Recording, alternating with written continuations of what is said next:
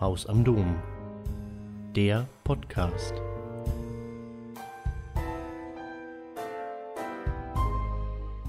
Haus am Dom, der Podcast. Herzlich willkommen. Ich heiße Johannes Lorenz. Als Generalsekretär der CDU hatte er eines der höchsten Ämter im politischen Berlin inne und war damit sechs Jahre auf allen Medienkanälen präsent. Ein Politikprofi, der sprichwörtlich bis zum Umfallen gearbeitet hat. Eine schwere Krankheit riss ihn 2017 aus dem Arbeitsbetrieb. Die folgende Zwangspause hat ihn nachdenklicher werden lassen. Heute arbeitet er als parlamentarischer Staatssekretär im Verteidigungsministerium. Ich freue mich, mit Dr. Peter Tauber über sein Buch Du musst kein Held sein sprechen zu können.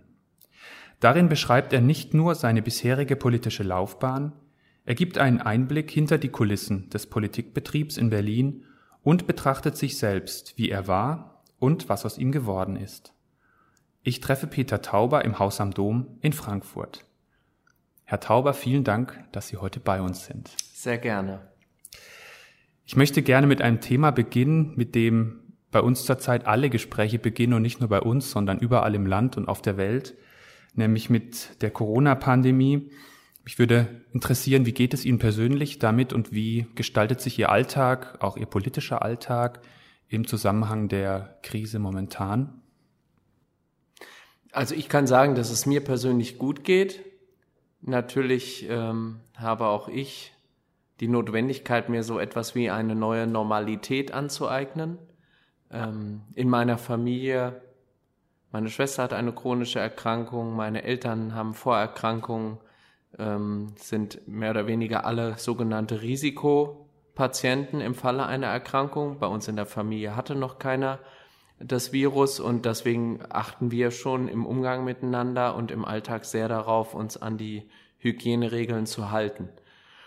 Und das sind dann eher allgemeine Diskussionen, wenn ich im öffentlichen Raum eben sehe, wie lax manche damit inzwischen umgehen oder wie auch darüber geredet wird dann äh, ist das eher das Einzige, was mich etwas beschwert, weil ich diese zunehmende Sorglosigkeit, manchmal empfinde ich es auch als Rücksichtslosigkeit, äh, nicht gut finde.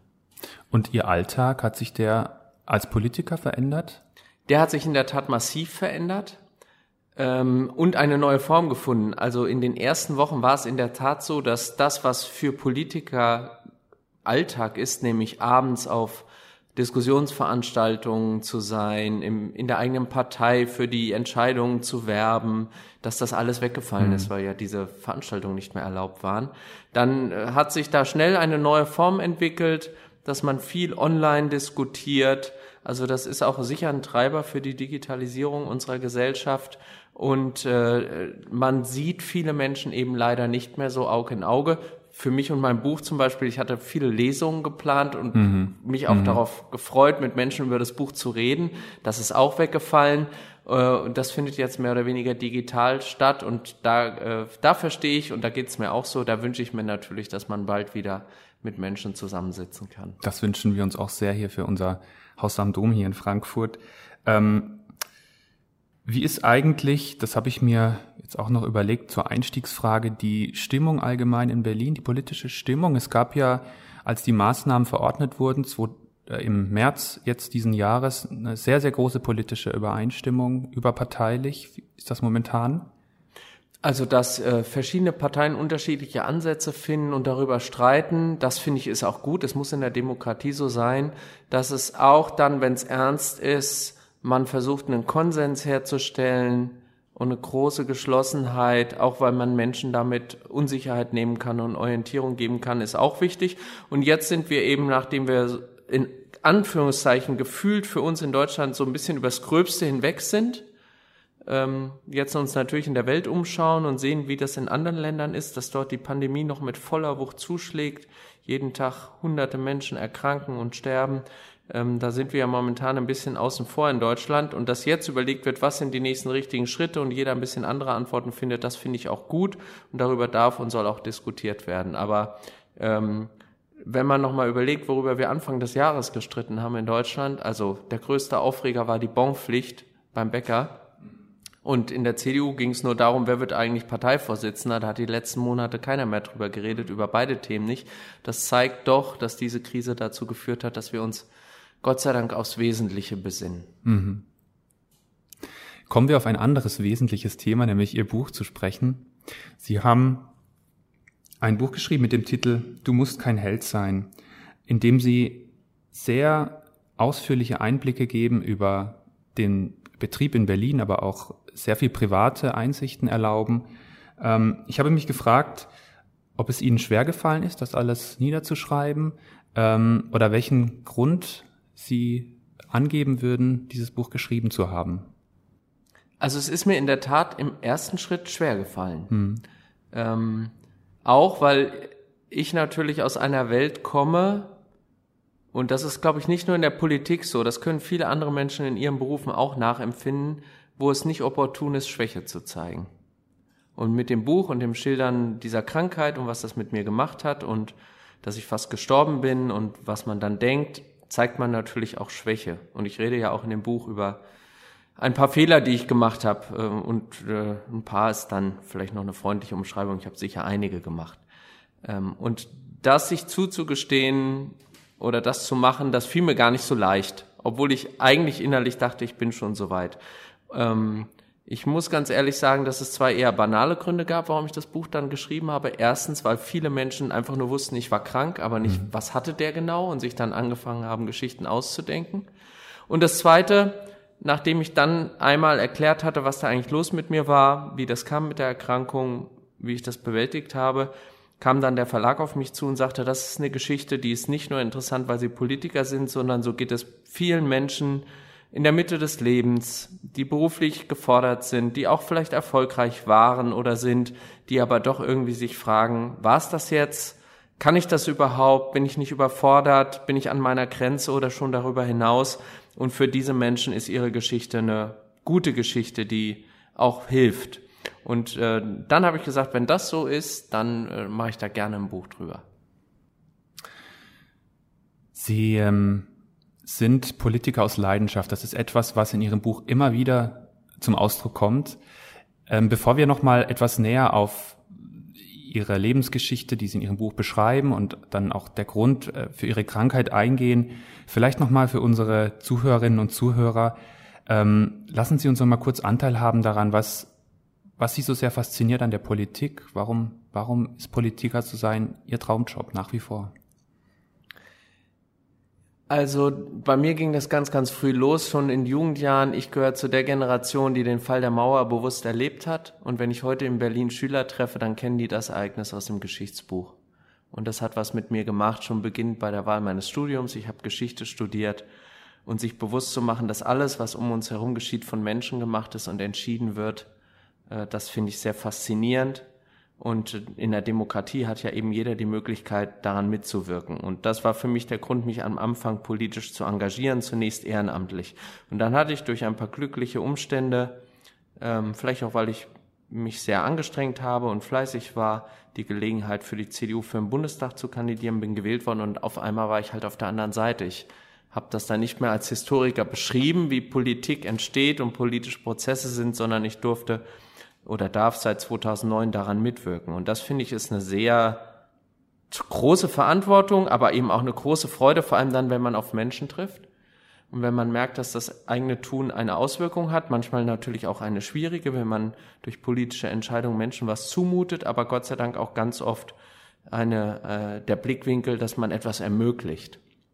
Und gerade dieses Zusammenarbeit mit Menschen, diese Begegnung, das ist was, was mich enorm motiviert. Sie sind hier ganz in der Nähe äh, zu Hause, haben hier Ihren Wahlkreis. Ähm, wie war die Stimmung, als Sie gewählt wurden? Sie hatten ja nicht die Aussicht zu gewinnen, ne? Als ich angefangen habe, war es in der Tat so, den Wahlkreis hatte die CDU lange nicht gewonnen und viele haben vielleicht auch gedacht, na lass mal so einen Jüngeren ran. Ich war damals äh, ja erst Mitte 30, relativ jung für einen Abgeordneten. Und äh, dann hatte ich ein sehr tolles Team, viele Ehrenamtliche, viele Freunde und wir haben alle, die haben alle gesagt, Peter, wir unterstützen dich, wir machen das jetzt, wir gewinnen zusammen. Und das war natürlich auch nochmal ein tolles Gefühl, so viel Unterstützung zu erfahren. Und am Ende hatten ja alle, die mir geholfen haben, persönlich da gar nichts von. Und es hat sich übertragen. Viele Menschen haben mir danach gesagt, das wäre so beeindruckend, wie viel gut gelaunte, fröhliche Menschen, jung, alt, ich da um mich hätte in meinem Team und das hätte sie durchaus bewogen, mich zu unterstützen, mich zu wählen. Ähm, und dann ist es natürlich so, da wo ich kandidiert habe, in Gelnhausen, da bin ich zu Hause, da kennen mich viele. Und auch das jetzt ist natürlich noch schön, wenn ich irgendwo hinkomme, bin ich halt für viele nicht der Herr Staatssekretär oder der Herr Abgeordnete, sondern der Peter. Und das empfinde ich als ein, eine sehr schöne Sache. Das tut sehr gut. Also da bin ich sozusagen heimatverbunden. Sie hatten vorher kurz ein Wort genannt, das jetzt mir zur Überleitung dient und hilft. Sie haben vorher gesagt, Sie waren sehr fleißig, äh, um dann am Ende auch gewählt zu werden, um in den Bundestag zu kommen in Berlin. Ähm, es kommt an vielen Stellen bei Ihrem, in Ihrem Buch durch, dass wir natürlich in einer Leistungsgesellschaft leben. Ähm, wie würden Sie diese Leistungsgesellschaft kennzeichnen und wo würden Sie sagen, ähm, ganz allgemein gesprochen, ist sie nützlich und hilft auch unserem Land nach vorne zu kommen? Und wo würden Sie sagen, ist sie vielleicht auch schädlich und kann mitunter ein Hindernis darstellen? Grundsätzlich finde ich Leistung etwas sehr Positives. Gerade wenn es darum geht, dass Menschen ihre unterschiedlichen Fähigkeiten und Begabungen einsetzen. A, für sich selbst, aber sicher auch für die Gesellschaft. Also ähm, das finde ich ist was ganz, ganz Wichtiges, dass wenn man etwas kann, man das auch nutzt. Und das dazu gehört, dass man sich anstrengt, dass man sich ab und zu auch mal was zumutet. Auch das finde ich absolut notwendig. Ich halte nichts davon, dass man immer irgendwie versucht, den leichtesten Weg zu gehen. Wir leben nun mal in einer Welt, in der es auch darum geht, ähm, sich durchzusetzen, etwas für sich zu entscheiden, Ziele zu verfolgen, über, Überzeugungen zu haben, für die man eben streiten muss. Das, glaube ich, ist richtig und wichtig und am Ende auch ein wichtiger Antrieb für eine positive Entwicklung von Gesellschaft und der Menschheit schlechthin. Also wenn wir daran nicht glauben, an Leistung und an Fortschritt, dann glaube ich, kann da nichts Gutes draus werden. Aber da gibt es natürlich, wenn Sie so wollen, eine toxische Grenze. Mhm. Man kann sich darin verlieren. Mhm. Man kann sich eben nur noch über seine Arbeit definieren, verliert alle anderen Bezüge im Leben, lernt nicht andere Dinge wertzuschätzen, die man geschenkt bekommt. Und ich glaube, gerade für Christen ist es ja eben so, dass man weiß, die Liebe Gottes, die kann ich mir nicht verdienen, die kriege ich geschenkt. Das ist eine Gabe. Mhm. Und das zu wissen, hilft einem ein bisschen davor, finde ich persönlich, ähm, diese, diese, diesen Leistungsgedanken zu verabsolutieren. Aber ich muss ganz ehrlich auch sagen, für diese Erkenntnis habe ich gebraucht mhm. und auch einen Preis bezahlt. Mhm.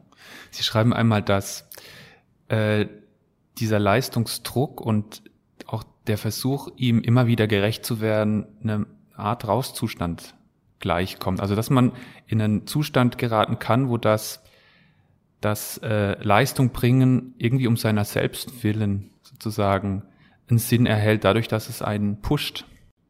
Also es hat, finde ich, zwei Facetten. Erstmal ja. Man kann natürlich die eigene Bedeutung, die vermeintliche Bedeutung noch unterstreichen, indem man sagt, jetzt am Samstag muss ich noch zu drei Neujahrsempfängen und dort sprechen und am Sonntag mache ich noch einen Frühshoppen und ich nehme mir keine Zeit zur Ruhe zu kommen, weil ich werde ja überall gebraucht. Das ist eine Form von Autosuggestion, um die eigene Wichtigkeit zu unterstreichen. Vielleicht auch für sich, um für sich selber zu legitimieren, dass man keine Ruhe für sich hat, keine Zeit für sich sich nimmt, weil man ist ja für andere da. Das ist ja erstmal eigentlich ganz schön. Aber in Wahrheit kann das natürlich auch dazu führen, dass man so ein bisschen sich vor sich selber versteckt. Man muss sich dann ja eben nicht mit sich selber beschäftigen, wenn man sich permanent mit anderen beschäftigt und kann das noch gut legitimieren, weil man kümmert sich ja. Mhm, mhm. das ist ja an sich was sehr Schönes, mhm. wenn man Aufmerksamkeit für andere Menschen hat. Auch da habe ich mich sicher lange reingeflüchtet, dass ich immer gesagt habe, ich kann da jetzt nicht drüber nachdenken, wo stehe ich da gerade und geht's mir eigentlich gut und ist das eigentlich das Leben, was ich will, dass ich auf Dinge auch, auch in meinem Privatleben einfach verzichte, weil ich mich dem unterordne und ist es eigentlich klug? Nein, darüber denke ich halt nicht nach, weil ich mache da noch eine Veranstaltung und da habe ich noch ein Interview zugesagt, das muss ich noch schreiben oder freigeben. Also da kann man sich eben auch wunderbar hinter verstecken. Aber gibt es dieses Gefühl, dass man dass man high wird davon oder dass man, also nicht high wird im Sinne von wirklich high, aber dass man so eine Art, ähm, so eine Art Rausch darin sieht, ähm, immer mehr leisten zu wollen. Also ich glaube, ein Politiker, der abends vor Parteifreunden oder in der Podiumsdiskussion eine Rede hält und mit Applaus bedacht wird, dass dem das nicht gut tut, mhm. ähm, der würde flunkern, würde ja, ich sagen. Ja. Und auch, auch andere Debatten in sozialen Netzwerken, Reaktionen auf Interviews. Sie kriegen ja immer eine Form von Feedback. Hm. Auch bei einem negativen Feedback macht das ja was mit Ihnen. Dann können Sie ja sagen, da habe ich meine Position eisern durchgestanden gegen Widerstände und Anwürfe. Also all diese Formen dienen natürlich auch ein bisschen der Selbstbestätigung und können genauso ein Gefühl erzeugen. Ich bin, ich bin da wichtig, ich mhm. werde da gebraucht, mhm. meine Stimme wird gehört. Mhm. mhm. Und ähm, sicherlich ist auch das eine Herausforderung, dass sie immer dran denken müssen, dieser Applaus oder auch die Kritik gilt gar nicht immer dem Menschen, in dem Fall dem Peter Tauber, sondern sie gilt dem Abgeordneten oder jetzt dem Staatssekretär oder damals dem CDU-Generalsekretär. Also es ist ja die Auseinandersetzung mit einem Amtsträger. Mhm. Und äh, man muss schon ein bisschen ab und zu mal sagen, du, du bist da gar nicht gemeint. Und äh, das ist eigentlich klug, wenn man das rechtzeitig macht. Auch das habe ich nicht so richtig hinbekommen, denn es schützt sie ja auch. Wenn sie dann sagen, okay, die Kritik gilt dem CDU-Generalsekretär in seiner Rolle, die er auch ausfüllen muss, aber ja gar nicht mir als Person, dann macht sie das auch frei, dass sie sich nicht jeden Schuh anziehen müssen. Und auch das ist nicht so leicht, habe ich nicht so gut hingekriegt manchmal. Das stelle ich mir sehr, sehr schwierig vor. Vor allen Dingen, wenn man dann ähm, Beleidigungen ausgesetzt ist, ähm, wenn man also ich habe ich hab, äh, kürzlich einen Artikel gelesen, dass, dass Generalsekretäre auch als eine Art Blitzableiter fungieren müssen. Ähm, dass man das immer trennen kann, das halte ich, also das stelle ich mir sehr, sehr schwierig also vor. Also ich habe es in Wahrheit auch nicht richtig gekonnt. Ja, ich ja. habe mir das so eingeredet und das war ja auch, da, da, da kommt auch der Titel des Buches her. Ich habe mir ja wirklich so selbst suggeriert, dass ich gesagt habe, Peter, du bist jetzt hier äh, Ende 30, Anfang 40, du läufst Marathon, du sitzt an der Seite von Angela Merkel, du bist Generalsekretär der größten Volkspartei dieser Republik. Was wollen die eigentlich von dir? Die mhm. können dir doch nichts. Mhm. Und gerade wenn es äh, beleidigend wird und wenn man, wenn man weiß, dass es Menschen gibt, die einem natürlich bewusst verletzen wollen, verbal, dann zu, zu denken, das macht ja gar nichts mit mir und ich stecke das so weg, das ist also ich kann es nicht. Es mhm. gibt Menschen, die können das vielleicht oder die brauchen es auch als Ansporn. Mhm. Ich habe im Nachhinein mir äh, zugestanden, nein, es lässt mich mhm. nicht so kalt. Mhm. Und ich merke es auch daran, dass ich sicher in manchen Re Reaktionen auch deswegen so harsh war und im Prinzip so Gleiches mit Gleichem vergelten wollte und dann auch Sachen rausgehauen habe, die eigentlich gar nicht meinem, meinem Selbstbild entsprechen. Äh, einfach weil ich dann in der Situation so überfordert war mhm. und es mir viel näher ging, als ich mir selber zugestanden habe. Nochmal ganz kurz zurück auf die Leistungsgesellschaft. Sie sind ähm, leidenschaftlicher Läufer. Ähm, war das für Sie oder ist das für Sie ein Ausgleich oder ein etwas Analoges zum Politikbetrieb? Nee, es ist für mich Gott sei Dank ein Ausgleich. Ich mache das wirklich, weil ich da meine Ruhe habe, weil ich da frei denken kann, weil mir der Sport einfach gut tut und Spaß macht. Äh, und ich habe mich da Gott sei Dank immer gegen gewehrt, dass ich daraus noch so einen zweiten Battle quasi mhm. mache, mhm. indem ich da sage, da muss ich jetzt auch noch einen Trainingsplan haben und so weiter. Da kam mir sicher zu Pass, dass ich so fit bin äh, und ich habe das dann aber vielleicht auch an der Stelle manchmal übertrieben, habe dann halt zu unmöglichen Zeiten die Laufschuhe noch angezogen, ähm, dass ich einfach gesagt habe, ich brauche das für meinen Kopf. Es war mhm. mehr eine Sache für den Kopf mhm. oder ist auch heute noch ein Ausgleich für den Kopf. Liegt das auch daran, dass man dann doch auch in anderen Milieus unterwegs ist und vielleicht mit Menschen zu tun hat, die die einen tatsächlich als eben Peter Tauber sehen und nicht als den Bundestagsabgeordneten. Man spricht über andere Themen, man ist einfach mal in einer anderen Welt. Ähm, das ist in der Tat natürlich so, je bekannter man ist, das jetzt in meiner neuen Aufgabe ein bisschen äh, weniger, aber als Generalsekretär ist man natürlich sehr exponiert. Dazu glauben, man kommt irgendwo hin und wird nicht darauf angesprochen, ist leider eine Illusion. Also darauf wird man immer äh, fixiert. Dann muss man ein Umfeld haben, das man entweder aus der Zeit vorher hinübergerettet hat, also Freunde und Bekannte. Die habe ich aber eben halt in Gelnhausen und nicht in Berlin. Und mit denen ist das dann so. Mhm. Die wollen eigentlich am Ende, Wochenende mhm. auch gar nicht über Politik reden, die wollen hören, wie es einem mhm. geht. Und man hat dann auch keine Angst, dass irgendetwas kolportiert wird, wo sie, wo sie irgendwas sagen, wo sie denken, na, das wäre jetzt doch gut, wenn das nicht an die Öffentlichkeit geraten würde. Also da ich Gott sei Dank in meinem privaten Umfeld eigentlich niemanden habe, der in mhm. demselben Bereich arbeitet, besteht diese Gefahr nicht. Wenn man natürlich seinen Freundeskreis da hat, dann ist das unter Umständen möglich, aber mit der, damit habe ich mich Gott sei Dank nie rumgeschlagen. Ich habe mich beim Lesen gefragt, ähm, weil Sie ganz häufig beschreiben, dass Sie auch versucht haben, als Politiker und immer noch versuchen, einen etwas anderen Führungsstil durchzusetzen, der ja auf Kooperation angelegt ist und ähm, Sie beschreiben einmal, dass der einzige männliche Held Vicky ist, der tatsächlich äh, kooperativ führt und nicht äh, quasi als, als Solitär versucht, seine Ziele durchzusetzen. Ähm, wie würden Sie Ihre Rolle als Führungsperson, die Sie ja sind, als Bundestagsabgeordneter und damals natürlich auch als Generalsekretär beschreiben? Ähm, zweite Frage, was welche Rolle spielt Macht für Sie? Sie waren, hatten ja eine sehr machtvolle Position inne. Also Macht kann was sehr Verlockendes sein, aber ich finde, sie ist Mittel zum Zweck. Wenn ich was erreichen will, brauche ich Einfluss, brauche ich Macht, brauche ich Menschen, die mich unterstützen oder die mir folgen. Und ich habe mal gelernt, dass es leichter ist, Menschen dazu zu bringen, dass sie einem folgen oder dass sie das tun, was man von ihnen erwartet oder sich wünscht, wenn man sie mitnimmt. Also wenn man sie teilhaben lässt an einer Idee, wenn sie sich als Teil von einem Projekt oder einem Ziel fühlen. Wenn ich einfach nur sage, du hast jetzt das zu machen, weil der in der Hierarchie unter mir steht, dann äh, macht er das im Zweifel auch, äh, wenn er loyal ist oder diszipliniert, aber er wird sich nicht als Teil davon fühlen, sondern er sagt halt, der Chef hat's gesagt, ich mach's. Mhm. Und ich, ich bin an sich ein konfliktscheuer Mensch. Ich arbeite lieber mit Menschen zusammen, die ich nicht überreden muss für irgendwas, sondern die sagen, wann greifen wir weiter an? Wann ist der nächste Schritt? Das muss doch weitergehen. Es läuft doch gerade so gut. Also diese Art von Motivation mag ich sehr. Und das geht eben nur, wenn man die Leute als Teil davon sieht. Und jetzt kommt natürlich noch hinzu, dass ich in einem Bereich arbeite, wo man keine acht Stunden Arbeitstage hat. Also auch meine Mitarbeiter, auch im Ministerium jetzt, mein Stab, die müssen mehr tun.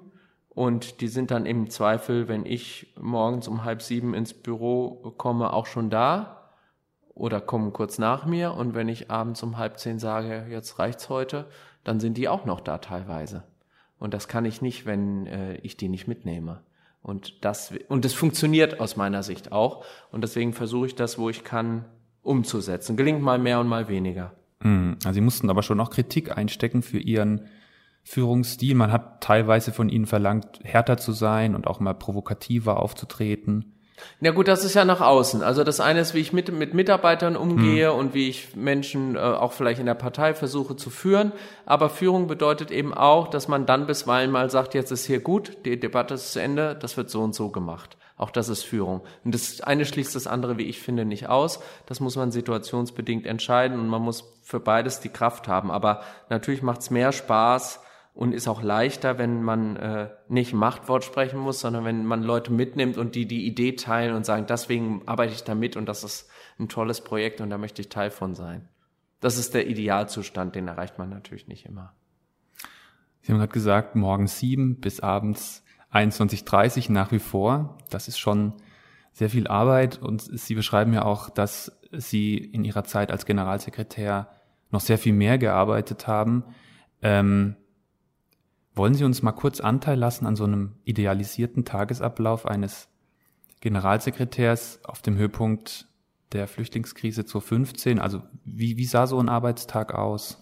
Der in dieser Zeit unterscheidet sich vom zeitlichen Umfang der Arbeitstag nicht von allen anderen. Mhm. Also der Tag hat 24 Stunden und die werden effektiv genutzt. Das und wenn heißt, man selber keine Idee hat, dann hat man genug Menschen um einen, die sagen, da hat der Chef noch eine Stunde Zeit, dann macht er jetzt das und mhm. das. Mhm. Also die Idee, dass ein Politiker seinen Kalender völlig frei gestaltet, das ist eine mhm. Chimäre, sondern mhm man sagt uns, wann wir bitte was wo machen und dann gibt's eben Zwänge, Termine, Sitzungen. Normalerweise beginnt der Tag äh, recht früh mit der Lektüre der Medienlandschaft und dann liest man einerseits noch die klassische Zeitung, aber schaut natürlich auch in sozialen Netzwerken, was wird da diskutiert. Dann beginnt, äh, dann geht es weiter mit diversen Morgenlagen, so nennen wir das. Da trifft man sich in verschiedenen Konstellationen. Als Generalsekretär natürlich mit der Kanzlerin und Parteivorsitzenden. Danach gibt man in der nächsten Lage das weiter an seinen eigenen Stab. Dann beginnen Interviews oder Gespräche. Wenn ein besonderes Ereignis war, dann kann es sein, dass man morgens um 6.30 Uhr schon zwei Schalten mit Fernsehsendern fürs Morgenmagazin oder die Nachrichten hat. Ähm, über den Nachmittag hinein oft Einzelgespräche mit Verbänden, Gewerkschaften, Kirchen, äh, Parteifreunden, Gremiensitzungen wie Fraktion, natürlich die Plenarsitzung des Bundestages und äh, abends oft parlamentarische Abende, Diskussionsveranstaltungen, Parteitermine. Ich habe also in der Zeit als Generalsekretär pro Jahr so um die 120, 130 Kreisverbände besucht, also jeden dritten Abend im Schnitt irgendwo anders in Deutschland, meinen eigenen Wahlkreis noch betreut. Also es wird einem nicht langweilig. Eine Sache hat mich nicht in Ruhe gelassen und lässt mich bis heute nicht in Ruhe. Sie sagen, dass man mit sehr wenig Schlaf auskommen muss ähm, in diesen ähm, Spitzenpositionen. Ähm, ich habe daraufhin mal ein bisschen recherchiert und im Magazin der Süddeutschen Zeitung einen Artikel über das Schlafverhalten von mächtigen Menschen äh, gefunden. Darin steht der Satz, ich zitiere das kurz, ich brauche nicht viel Schlaf. Ist das das Distinktionsmerkmal der Macht- und Erfolgsmenschen? Dann heißt es aber weiter, wer aber zu wenig schläft, handelt verantwortungsloser, hemmungsloser und unethischer und so weiter. Äh, was denken Sie, ähm, wie sehr schadet eine derart weit verbreitete Kultur oder Unkultur der Schlaflosigkeit? Oder vielleicht wird auch nur gesagt, dass man nicht viel schläft, Klammer auf, Klammer zu, ähm, unserem, ja, dem, dem Führungen, dem Führungsstil, dem, dem Handlungs, der Handlungsmöglichkeit und so weiter. Es gibt so eine Verballhornung dieser dieses Prinzip so nach dem Motto, ich brauche keinen Schlaf, ich bin so ein harter Kerl oder so eine taffe Frau. Ähm, der Tag hat 24 Stunden und wenn das nicht reicht, dann nehmen wir noch die Nacht dazu. Das beschreibt das ganz ja. schön. Das ist natürlich eine Ironisierung ja, ja. und in Wahrheit ist die Kritik aus meiner Sicht berechtigt. Ich kann mir nicht vorstellen, ich hatte das selten, aber in, nach meinem Empfinden sind, sind Entscheidungen, die nach langen Nachtsitzungen morgens um halb drei fallen, nicht zwingend besser. Mhm. Und äh, das Interessante ist aber schon, dass wir auch in der Mediendemokratie leben, wo das fast erwartet wird. Also stellen Sie sich eine Sitzung vor auf hoher Ebene in Europa oder in Berlin, wo die äh, Diskutanten, Koalition oder wer auch immer sagen, jetzt ist 22.30 Uhr, ich glaube, wir vertagen uns auf morgen früh um neun. Da würden alle sagen, was ist denn jetzt hier los? Mhm. Da muss doch eine Entscheidung bei, wir warten doch nicht bis morgen Mittag. Mhm. Also ein bisschen ist man da auch getrieben, das darf aber keine Ausrede sein, finde ich. Ähm, man muss das kritisch hinterfragen und ich gehöre leider nicht zu den Menschen, die überall schlafen können. Es gibt Kollegen, die bewundere ich, die setzen sich irgendwo hin, ins Auto, in den Zug, im Flugzeug, machen die Augen zu und schlafen. Also man lernt äh, sozusagen das. Mhm. Ich kann es nicht bis mhm. heute. Ich kann eigentlich nur in meinem Bett oder in mhm. einem Bett schlafen und das ist ein echtes Manko und deswegen komme ich dann notgedrungen oder bin ich oft mit wenig Schlaf äh, durch die Woche gegangen und habe das am Wochenende versucht ein bisschen aufzuholen. Aber ja, auch das ist so eines dieser Bilder, das sich festgefügt hat als Ausdruck von Selbstdisziplin, Härte gegen sich selbst, um ein Ziel zu erreichen, ob es klug ist, mhm. kann man teile ich die Einschätzung mhm. des Artikels. Ich kann mir die Frage nicht verkneifen, weil Sie eng mit der Kanzlerin zusammengearbeitet haben. Von ihr wird ja auch kolportiert, dass sie mit sehr wenig Schlaf zurechtkommt. Stimmt das? Also Angela, also Angela Merkel ist, finde ich nicht nur, das wird jeder wissen, der meine politische Arbeit verfolgt, eine Kanzlerin, die diesem Land gut tut. Diese Überzeugung habe ich äh, von Anfang an gehabt und teile sie immer noch, gerade auch nach der engen Zusammenarbeit. Und es ist in der Tat faszinierend, das ist ja auch schon mehrfach beschrieben worden, deswegen verrate ich kein Geheimnis. Wenn man da nach so einer Nachtsitzung, wo man selber lange unterwegs war, morgens zur Morgenlage kommt und die Kanzlerin ist um, aus, um drei Uhr aus Brüssel zurückgekommen und man sitzt da und denkt, oh, hoffentlich ist der Kaffee heute stark. Mhm. Und sie kommt zur Tür rein und ist fröhlich und gut gelaunt und aufgeräumt und wach. Dann denkt man, meine Güte, wie macht diese mhm. Frau das? Und ich glaube schon, dass jeder von uns da auch anders veranlagt ist und sie ist offensichtlich mit einer Konstitution gesegnet, die ihr das erlaubt. Mhm. Vielleicht hat sie eine eigene Möglichkeit, das zu kompensieren oder einen Ausgleich zu finden. Und sicherlich ist das auch einer meiner Fehler gewesen. Ich habe so gedacht, du bist ein Mann, da kommt diese Frau, die ist auch noch älter als du, die steckt das alles weg, da musst du doch jetzt auch, äh, da kannst du doch jetzt nicht sagen, eigentlich brauche ich Pause. Mhm, mh. Auch so ein Männlichkeitsding mhm. vielleicht gewesen. Und äh, da muss ich einfach sagen, ich habe leider nicht die Konstitution der Kanzlerin, ich stecke das nicht so weg, so eine Nachtsitzung, wie, wie sie das offensichtlich kann. Also da ist sehr beeindruckend. Kommen wir vom Schlafen aufs Essen, mit dem ist es ja auch nicht so weit her, wenn man so viel und so eng getaktete Termine hat. Ja, äh, auch da äh, nimmt man, nehmen viele leider, glaube ich, auch sehe ich ja bei Kollegen wenig Rücksicht auf sich. Würde ich aber sagen, ist auch gar nicht nur ein Phänomen in der Politik, wenn man sich so umschaut in anderen Jobs, wo gibt's das noch, dass man eine Mittagspause wirklich nutzt und dann auch nicht mit Völlegefühl gleich wieder an die Arbeit stürzt. Also Pausen sind, glaube ich, wichtig in, in einem Tagesablauf. So wie ich eben auch zum Beispiel dann oft inzwischen mittags mal eine Stunde laufe. Mhm. Äh, dann kommt das Essen natürlich ein bisschen kürzer, aber so eine Pause tut gut und wie man die nutzt, ist dann sehr unterschiedlich und ein bisschen regelmäßiges und vor allem gesundes Essen. Ja, sollte man machen. Gibt es eine Binsenweisheit? Ich halte mich natürlich auch heute nicht immer dran. Gibt es eine Kantine im Bundestag? Ja klar, also es gibt im Bundestag eine ganz ordentliche Kantine. Auch bei uns im Ministerium gibt es eine gute Kantine. Wir haben auch einen tollen Fitnessraum im Ministerium, ähm, der jetzt in Corona-Zeiten natürlich nur eingeschränkt benutzt werden kann. Bei der Kantine ähnlich. Aber ähm, also die Ausrede, dass es äh, im politischen Raum nicht genug gesundes Essen gebe, die ist eine Ausrede. Man kann aber sich auch mit Gummibärchen und Erdnüssen über den Tag retten. Was Sie sehr gerne essen, habe ich gelesen. Das stimmt, deswegen ja. ist die Verlockung und Versuchung auch groß. Ja. Herr Tauber, kommen wir auf das ernstere Thema zu sprechen, das Sie letztlich dazu veranlasst hat, das Buch zu schreiben. Sie sind ähm, 2017 schwer krank geworden. Möchten Sie ganz kurz davon erzählen, äh, wie es dazu gekommen ist? Kann ich machen. Ich hatte ja schon erzählt, welches Selbstbild ich mir so zugelegt hatte relativ jung noch für so ein Spitzenamt, Marathonläufer, äh, an der wichtigen Stelle, viele hören auf einen und schauen auf einen, mir kann eigentlich keiner was. Und dann war ich abends zu Hause nach einem langen Tag, es war ein Sonntag, ich habe die Sitzung für den folgenden Montag vorbereitet. Oder äh, es war ein Montag, der war frei, es war ein Feiertag, der 31. Oktober äh, 17, der war ja gesetzlicher Feiertag wegen des Reformationsjubiläums, mhm. aber für mich nicht, weil am Dienstag waren Koalitionsverhandlungen und ich habe im Büro gesessen und das vorbereitet. Und äh, mein Mitarbeiter hat mir später erzählt, ich hatte dreimal zu ihm gesagt, mir geht's heute nicht gut. Ich kann mich daran nicht erinnern, dass ich das zu ihm mhm. gesagt habe. Und kam nach Hause und wollte früh ins Bett, weil ich am nächsten Morgen um 6 Uhr im Morgenmagazin war und war stolz auf mich, dass ich so früh ins Bett gehen wollte, um mal sieben Stunden oder acht Stunden zu schlafen sogar und ich konnte nicht einschlafen. Ich hatte auf einmal Bauchschmerzen. Und dann setzt dieser typische Mechanismus ein, dass man sagt, na, es geht schon weg, schläfst jetzt halt einfach. Und die gingen nicht weg und die gingen nicht weg und sie wurden immer schlimmer. Lange Rede, kurzer Sinn. Nachts um drei habe ich die Schmerzen nicht mehr ausgehalten und musste den Notarzt rufen.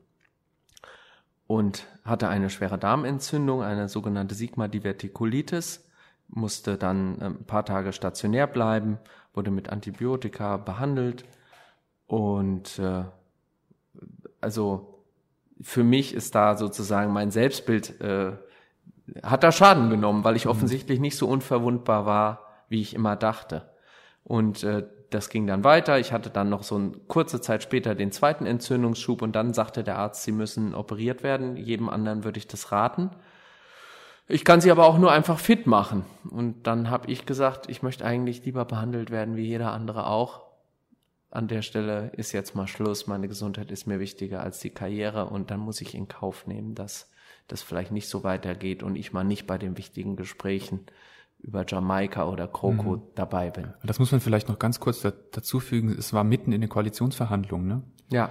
Und äh, wie hat Ihr Umfeld reagiert, als Sie dann sagen, riefen Sie dann einfach an, sagen, ich komme heute nicht, weil ich krank bin? Oder wie muss ich man sich war das dann vorstellen? gar nicht mehr, also in dieser Nacht war ich dazu nicht in der Lage. Ich mhm. habe einmal noch meinem Mitarbeiter Bescheid gesagt und dann setzte die Kette ein. Das wurde dann alles ordnungsgemäß weitergegeben. Es wussten dann noch alle wichtigen Menschen, dass ich raus bin, ohne dass sie wussten, was ich genau hatte.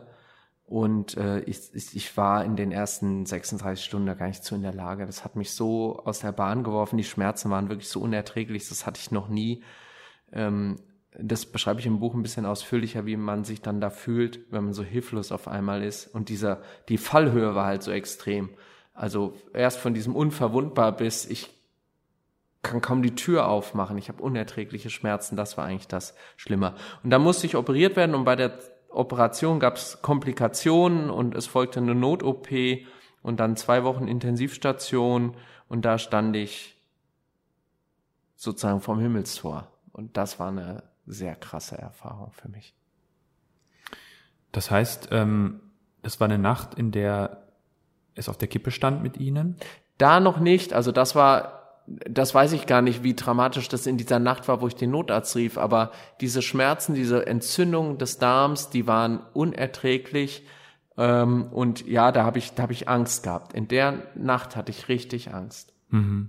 Sonst hätte ich den Notarzt auch nicht gerufen. Also ich, ich habe ja dann auch, das war so ein Auf und Ab. Ich habe dann manchmal, diese Schmerzen kamen auch in so Art Schüben. Ich hatte dann äh, innerhalb kurzer Zeit fast 40 Grad Fieber. Ich hatte Hitzewallungen. Ich hab, war schweißgebadet. Ich habe gefroren, Schüttelfrost. Also was ich tu und zwischendurch war nichts. Und in so einem Moment, das weiß ich noch, in so einem Moment, da hatte ich den Notarzt angerufen. Da hatten die gesagt, ja, wir sind in zehn Minuten da. Und dann war ein kurzer Moment, vielleicht war ich da so erleichtert, dass wer kommt, dass ich keinen Schmerz mehr hatte. Und in dem Moment habe ich gedacht, ich bin Simulant, es tut ja gar nichts mehr weh. Und dann kamen die Schmerzen mit so einer Macht zurück, dass ich mich wieder hinsetzen oder hinlegen musste. Also das war also die schlimmste Nacht in meinem Leben. Es war sogar schlimmer als rund um diese Not-OP, weil ich so hilflos war und nicht wusste, was passiert. Sie schreiben, dass es äh, vorher auch schon Warnsignale gab Ihres Körpers, die Sie missachtet haben oder die sozusagen dem Rollenbild zum Opfer gefallen sind, das sie für sich in Anspruch genommen haben? Ja, ich habe halt gedacht, das muss so sein, ich muss mir das alles abverlangen und ja. wenn ich mich jetzt schlecht fühle, fühle ich mich halt mal schlecht. So nach dem Motto, krank bin ich am Sonntag von 14 bis 15.30 Uhr. Mhm. Ähm, wie hat Ihr Umfeld auf die Zwangspause reagiert? Toll. Mhm. Und das ist ja das, was ähm, was ich eben vorher nicht gedacht habe und wo eben halt auch dieses Bild so falsch war. Ich habe eigentlich niemanden getroffen, der nicht Verständnis hatte, bis hin zu meiner Chefin, die äh, sicherlich eine sehr anspruchsvolle äh, Chefin ist äh, als Kanzlerin und Parteivorsitzende, aber die in dem Moment, wo jemand erkennbar krank ist, ganz toll, fürsorglich, rücksichtsvoll war und das gilt für viele, viele anderen Menschen auch. Also eine der wirklich bewegenden Sachen war für mich, ich war ja dann nicht mehr im Büro und die SPD hat bei den Koalitionsverhandlungen mein Büro dann genutzt als Rückzugsraum und Besprechung. Und ich hatte so ein riesen Whiteboard, wo ich Ideen draufgeschrieben habe. Das haben wir natürlich vor alles ausradiert, damit die SPD nicht unsere geheimen Ideen erkennt. Aber dann haben mir die SPD-Kollegen, Frau Nahles und Co. da eine ganz liebe Genesungsbotschaft draufgeschrieben und fotografiert und geschickt. Also da muss ich sagen, und vielleicht ist das das, was man auch lernen kann. Man sollte sich das trauen und es gibt viel mehr Menschen, die einem dann helfen, als man denkt. Mhm. Die wurden sogar besucht von der Kanzlerin? Die Kanzlerin hat mich dann also irgendwann, als es mir so ein bisschen besser ging und das Gröbste rum war nach der zweiten OP, hat die Kanzlerin sich zum Besuch angekündigt. Auch viele andere, ein paar Freunde, natürlich meine Familie hat mich besucht, extra nach Berlin gekommen. Also das hat äh, diese Form von Solidarität hat sehr gut getan.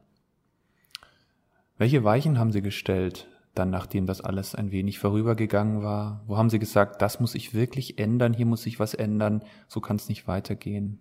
Also ich bin, das ist mir ganz wichtig, ich bin kein neuer Mensch. Ich habe hm. genug Macken, die ich immer noch habe, einfach weil ich so bin, wie hm. ich bin.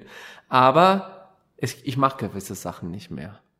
Also es ist zum Beispiel so, dass ich den Sonntag jetzt wirklich als Sonntag für mich nutze. Dass ich da nochmal einen politischen Termin mache, das ist die extreme Ausnahme. Früher habe ich da keine Rücksicht drauf mhm. genommen. Mhm. Einen Tag brauche ich für mich und für Menschen, die mir auch persönlich irgendwie wichtig sind. Ähm, ich mache anders Pausen und ehrlich gesagt habe ich jetzt den großen Luxus. Ich habe jetzt ein politisches Amt, wo ich A nicht mehr so in der Öffentlichkeit stehe. Das nimmt viel von der Last und dem Druck weg. Medien können sehr gnadenlos sein. Äh, und es soll jetzt nicht gejammert klingen, das ist halt einfach so, da muss man wissen, wenn man sich darauf einlässt. Und äh, dort, wo ich kann, nehme ich mir keine Zeit mehr für negative Menschen. Mhm. Ich selektiere etwas in meiner Terminwahl. Ich wende mich stärker Menschen zu, von denen ich glaube, sie wollen was Gutes machen. Das klingt jetzt sehr hart, aber das äh, mache ich zu meinem Selbstschutz, wenn man so will. Es gibt leider ja auch Menschen mit sehr viel negativer Energie und für die will ich keine Lebenszeit mehr opfern. Herr Tauber, Sie haben sich ein Tattoo stechen lassen, auch in dieser Zeit der Veränderung. Ähm, ich bin mir sicher, dass das nicht so viele Leute wissen. Und ähm, ich würde auch die Vermutung anstellen, dass nicht so viele Mitglieder der CDU ein Tattoo tragen. Täuschen Sie sich mal nicht. Klären Sie mich bitte Ich weiß es nicht genau, es gibt keine Erhebung darüber, aber wäre spannend, ja. Ähm, ich frage deshalb, weil Sie, ähm, weil ich kürzlich ein Gespräch zum Thema Religion und Tattoo hatte. Also es gibt da wissenschaftliche Forschungen zu religiösen Tattoos und Sie haben sich ja auch ein Tattoo mit einem mit einer religiösen Konnotation stechen lassen. Ähm, was was ist das und können Sie uns kurz Anteil? Ich habe inzwischen daran? sogar zwei.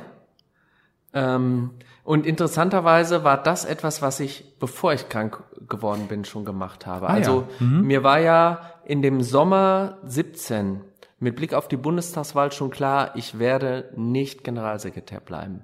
Also diese Entscheidung hatte ich für mich getroffen. Mhm. Ich wusste, du, du musst was anderes machen. Das ist eine tolle Zeit gewesen. Es war eine große Ehre, aber du bist damit durch. Du kannst das auch nicht länger. Du hast so vielen Menschen auf die Füße getreten. Es haben sich so viele über dich geärgert.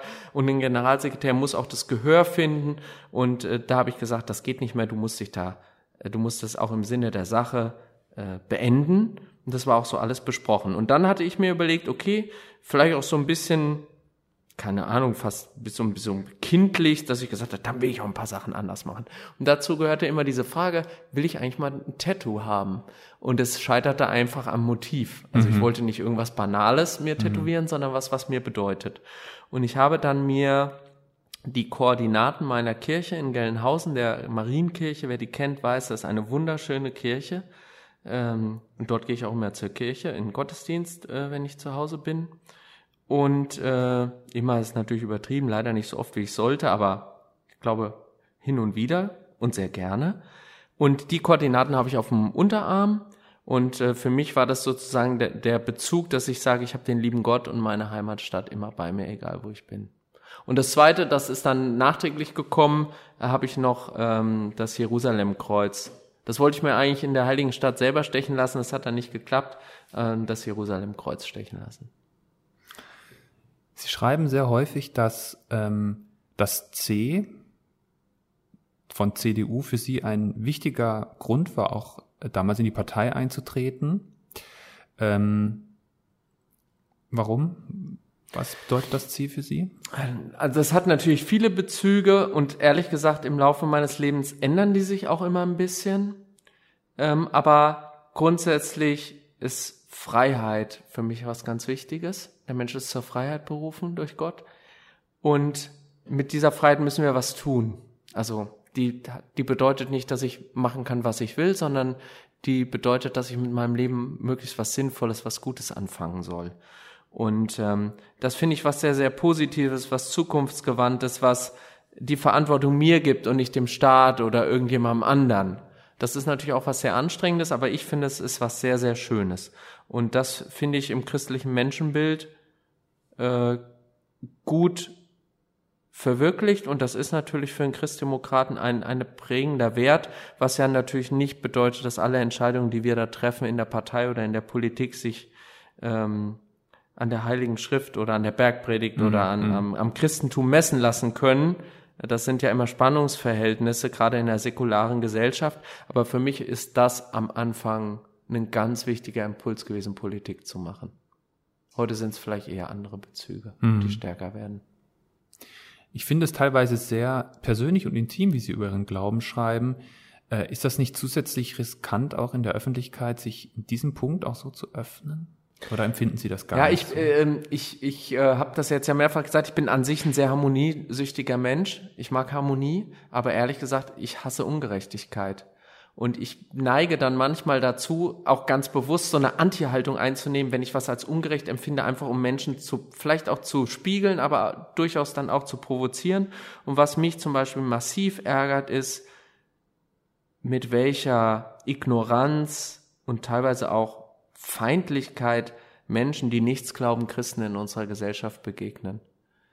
Und dann ne, sag, mute ich Menschen eben äh, mein Bekenntnis äh, zu Jesus Christus auch zu. Sicherlich auch, weil es oft schön ist, dass man Gleichgesinnte findet, weil man darüber eben auch dann wunderbar sprechen und diskutieren kann, was das in einem im Leben bedeutet. Aber ehrlich gesagt ist es für manche ist äh, der christliche Glaube natürlich auch eine Zumutung und die müssen sie aushalten, finde ich. Und gerade wenn man hämisch oder abfällig über Christen in unserer Gesellschaft oder die Kirchen spricht, dann halte ich da auch gerne mal dagegen. Und deswegen thematisiere ich es ähm, es gibt andere Freunde und Kollegen, die auch gläubige Christen sind, die reden da nicht jeden Tag drüber. Jeden Tag rede ich auch nicht drüber, aber die sagen, für mich ist das Privatsache. Aber ähm, ich finde, es macht mich aus, es ist mir wichtig und da müssen andere sich das eben anhören. Herr Tauber, wir kommen schon langsam zum Ende. Ähm, ich bin ja hier zuständig für Lebenskunst, also für die Frage nach dem Gelingen des Lebens, nach gelingendem Leben. Ich habe mir überlegt, Sie zu fragen als erfahrener Politiker, ähm, als erfahrener Mensch, was würden Sie sagen, für Sie, ganz für sich persönlich, was ist für Sie wichtig für ein gelingendes Leben? Für mich bedeutet das äh, vor allem der Bezug zu anderen Menschen und wenn andere Menschen einem spiegeln, dass ähm, man ihnen was bedeutet oder dass sie dass sie froh sind, dass man äh, Teil von ihrem Leben ist. Also ich finde, es ist eine schreckliche Vorstellung für mich, alleine zu leben. Und das können natürlich Freunde, Bekannte, Kollegen, Menschen, die einem anvertraut sind, wenn man in einer verantwortungsvollen Position ist, natürlich vor allem die eigene Familie sein, aber eben Menschen ganz unterschiedlicher Art. Und wenn man da am Ende des Lebens oder im Laufe des Lebens immer wieder zu sich sagen kann, da habe ich was gemacht oder da tue ich was, das tut anderen gut oder das hilft anderen Menschen, dann finde ich das was sehr, sehr Erfüllendes und Sinnstiftendes.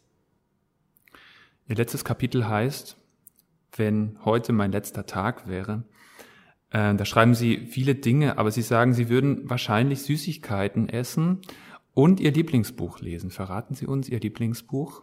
Das ändert sich natürlich immer wieder.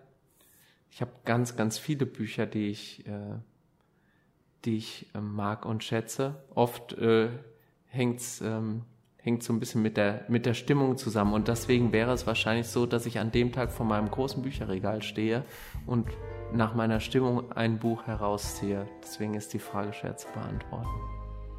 Vielen Dank, Herr Tauber, für das Gespräch. Vielen Dank. Sehr gerne.